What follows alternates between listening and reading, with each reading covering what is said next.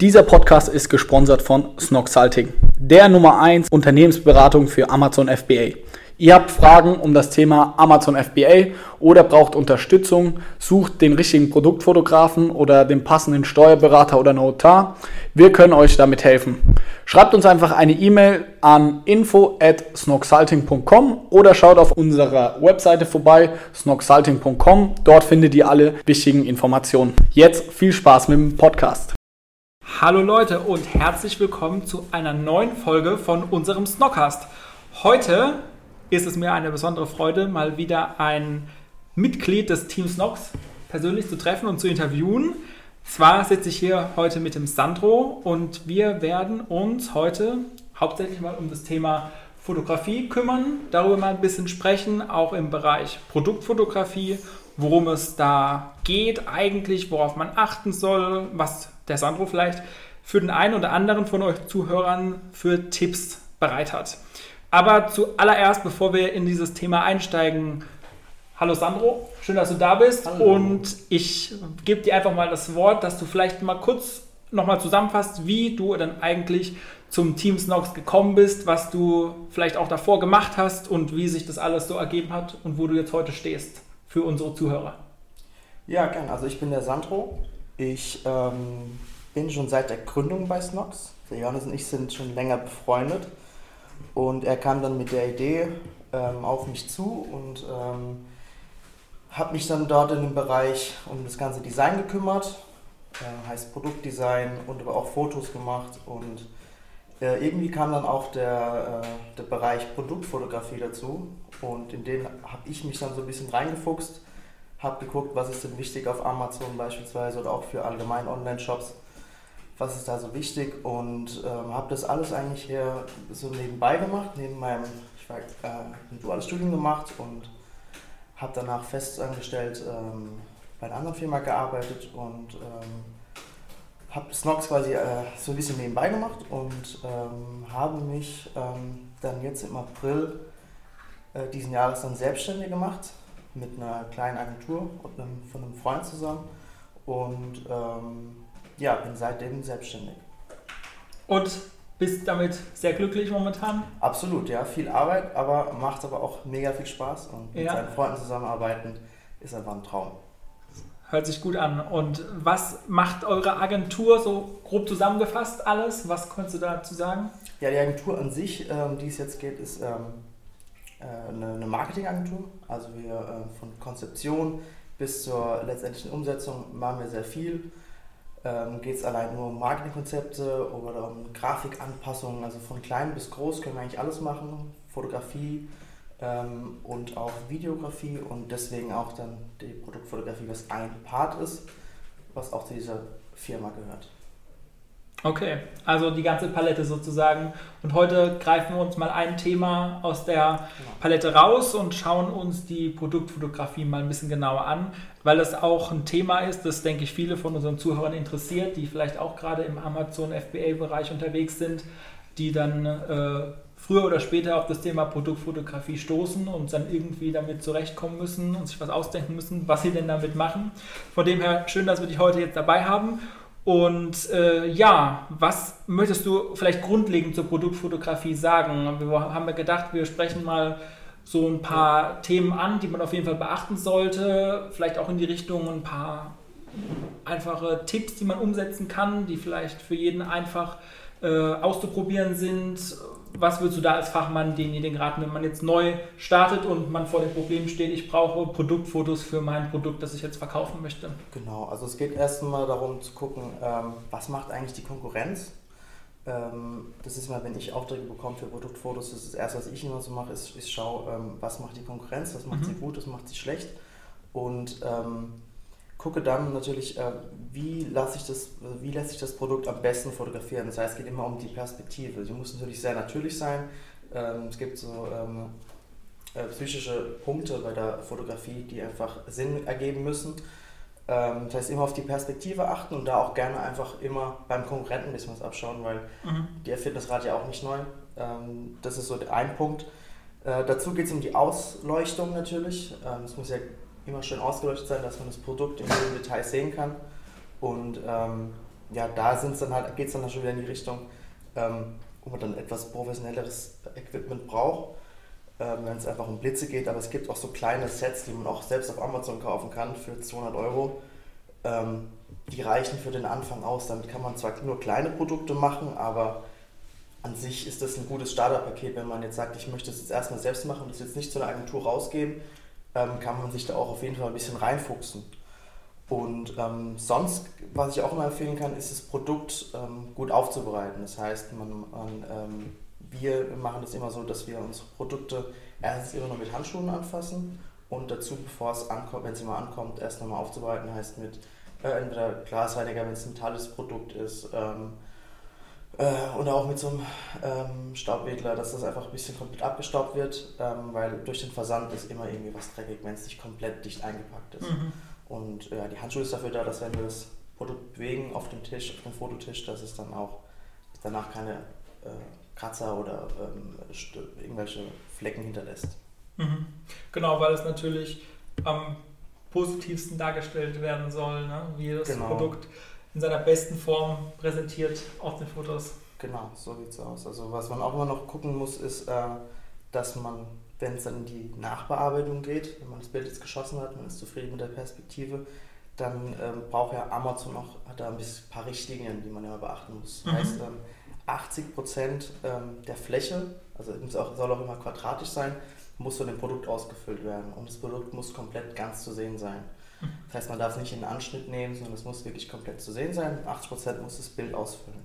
Und dann gibt es so weitere ähm, Punkte wie ähm, es muss ein bestimmtes Dateiformat haben, das ist JPEG, äh, PNG, es gibt noch ein paar wahrscheinlich dazu, TIFF. Und ähm, sollte nicht zu groß sein. Also ich, ähm, wir spielen mal mit den Werten immer von 1000 mal 1000 Pixeln, aber auch 2000 mal 2000 Pixeln ähm, kann man da verwenden. Einfach, mhm. dass das Bild nicht zu groß ist, das möchte halt einfach Amazon. Okay. Das sind dann schon die Hinweise, die es dann braucht, wenn man dann Fotos gemacht hat und dann einstellt. Du hast es vorhin schon teilweise angesprochen. Jetzt nochmal ganz konkret die Frage, wem würdest du empfehlen oder sagen, man könnte auch selber Produktfotos ausprobieren und sich das selber mal alles äh, aneignen? Wann findest du das sinnvoll? Wann findest du es eher sinnvoll, äh, dass man sich äh, externe Hilfe holt? Hast du da irgendeinen Tipp für, wie man vorgehen sollte, wenn man da neu ist? Also ich glaube am Anfang, wenn man relativ am, am Anfang steht, äh, ist es natürlich, macht es schon Sinn oder ist es manchmal auch eine Kostenfrage, das jetzt auch selbst zu machen.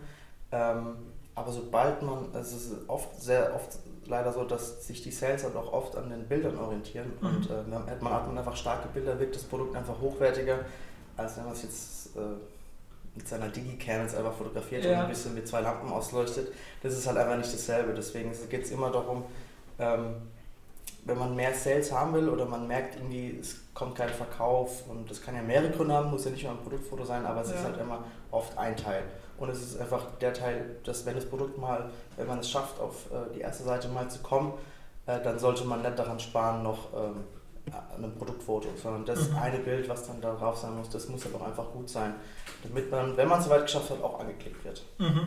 Daran also, soll es dann nicht scheitern. Ja, genau. Und wie du sagst, das Produkt kann ja noch so gut sein, wenn es nicht gut in Szene gesetzt ist. Auf dem genau. Foto genau. spricht es einfach keinen an. Ne? Das genau, das wissen die Menschen ja nicht, wie gut es ist. Ja. Das Erste, woran sich Menschen orientieren, ist das Bild. Ja. Und ist das Bild gut, dann klicken sie drauf. Ist das Bild nicht gut, dann werden sie wahrscheinlich auf das klicken, was das beste Bild ist. Muss vielleicht nicht mal sein, dass das Produkt besser ist, aber es ja. ist einfach die erste Intention, die ein Mensch hat. Gerade wenn Amazon-Händler neu starten und ein Produkt online bringen, sieht man es öfters, dass die nur ein einziges Bild in ihrem Angebot verankert haben. Jetzt ist äh, ja auch die Frage, was kannst du denen noch als Tipp geben, wenn denen Inspirationen fehlen äh, oder einfach auch vielleicht die Zeit, warum es sich jetzt lohnt, man da noch Zeit investieren sollte überhaupt in die Bilder? Ja, also ist, zunächst mal ähm, bietet ja Amazon äh, die Möglichkeit, insgesamt sieben Bilder hochzuladen, äh, ein Anzeigebild und sechs weitere. Und ähm, da glaube ich einfach, dass man den, den, den, den möglichen Käufern einfach äh, noch mehr äh, zeigen soll vom Produkt. Und äh, wir beispielsweise nutzen immer die ganzen sieben Produkt, äh, Produktbilder und äh, machen es dann so, dass wir auch die Vorteile von, äh, von also den USP von unserem Produkt draufschreiben. Einfach um den Leuten zu zeigen, dass es da was das Beste ist am Produkt.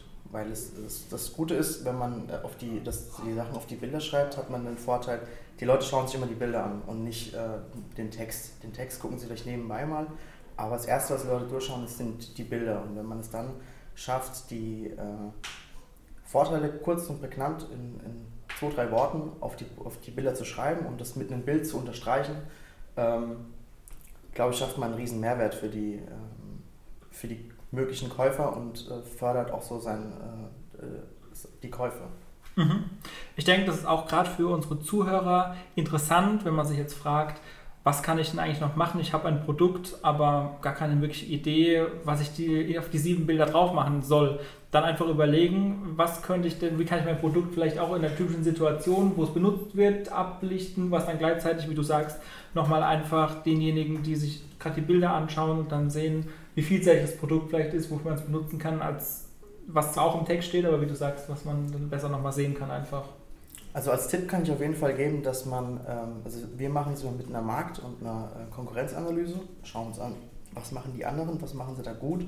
Und ähm, einfach auch mal überlegen, was ist, kann, was ist denn alles, was, was sind alles die Vorteile bei meinem Produkt? Und das auch so ein bisschen mit dem, mit dem Schwenker rüber äh, zur Konkurrenz. Und ähm, dieser Mix aus, dem, aus den beiden Sachen, die ergeben dann so ein bisschen immer dann ähm, das, das, Briefing, was man dann für seine ähm, Bilder schreiben sollte. Gerade wenn man am Anfang steht, sollte man da auf jeden Fall auch ein bisschen Zeit investieren, weil ähm, das im Endeffekt auch über den Kauf entscheidet.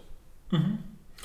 Und um jetzt nochmal den Bogen zu spannen, wir hatten ja am Anfang kurz darüber gesprochen, wann kann man das selber machen oder wann es empfiehlt es sich, mal ein bisschen selber auszuprobieren dahingehend, wenn man dann irgendwann größer wird oder einfach sich auf andere Sachen konzentrieren will oder es vielleicht auch einfach noch einen Ticken professioneller haben möchte, dann bietest du ja auch an, Produktfotos für Amazon-Seller zu erstellen. Was kannst du dazu sagen? Mach mal ein bisschen Werbung für dich sozusagen. ja, also wir haben, äh, wir haben noch eine zweite Firma gegründet, die heißt ProFrame und mhm. äh, da haben wir uns komplett auf dieses ähm, Produktbilder spezialisiert und auch gerade für den Amazon-Bereich wobei das nicht kein Muss ist. Also wir machen auch für Online-Shop. Das ist nur so, dass wir halt die Expertise auch gerade über Amazon halt dadurch mhm. jetzt haben.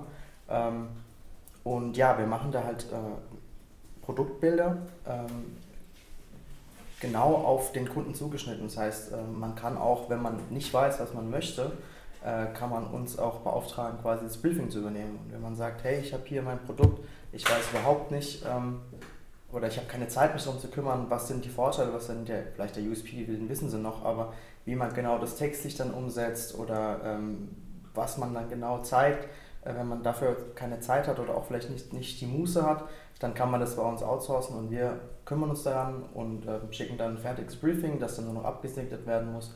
Und äh, wenn das dann abgesegnet ist, kümmern wir uns direkt um die Bilder. Und ähm, wie gesagt, der Vorteil bei uns ist auch, dass wir ähm, die eine der wenigen Agenturen sind oder vielleicht die einzige Agentur sind, die halt diese In-Action-Bilder anbieten. Mhm. Und äh, das heißt, dass die meisten bieten nämlich nur an, Studiobilder zu machen mhm. oder halt ähm, mit Photoshop und Retusche halt äh, das Produkt in ein Stockbild rein ja. zu, schie zu, schieben. Aber äh, ich bin der Meinung, dass äh, man sieht es oft und ich glaube, wenn man, wenn dann ein äh, potenzieller Käufer kurz vor der Kaufentscheidung ist und sieht, okay, das wird jetzt rein gefotoshoppt, dann hat er so ein bisschen, okay, da gibt sich jemand nicht mal Mühe, sein Produkt selbst zu fotografieren oder in ja. wirklich in einer Aktion zu fotografieren, dann kann es ja anscheinend nicht gut sein, wenn man das photoshoppen muss. Ja, ja. Und äh, deswegen haben wir uns da, da überlegt, dass, äh, weil wir das ja selbst schon immer gemacht haben, äh, dass wir da auf jeden Fall hier in, in unseren eigenen Stellenwert irgendwie, äh, unseren eigenen USP mhm. darstellen können. Und äh, deswegen bieten wir sowohl Studiobilder an, als auch die In-Action-Bilder, die halt eigentlich immer wichtiger werden. Ja, ja. Ja, sehr cool. Und das heißt, man kann theoretisch mit allen Produkten zu euch kommen. Ist das völlig egal, was man für ein Produkt hat? Es muss irgendwie nur halt in irgendeiner Form fotografierbar sein. Ähm, genau. Also ähm, natürlich, wenn jetzt irgendwie ein Zelt zu, zu fotografieren ist, äh, dann müssen wir auch nochmal, ähm, wir haben äh, auch Kontakte zu größeren Studios, mhm. äh, wo man es dann auch machen könnte.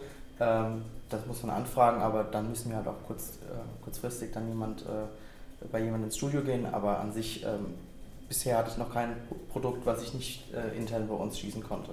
Es geht dann wirklich nur, wenn es dann Übermaße hat. dann ähm, müssen wir auch zu größeren Studios gehen, die halt dann auch mehr Platz haben.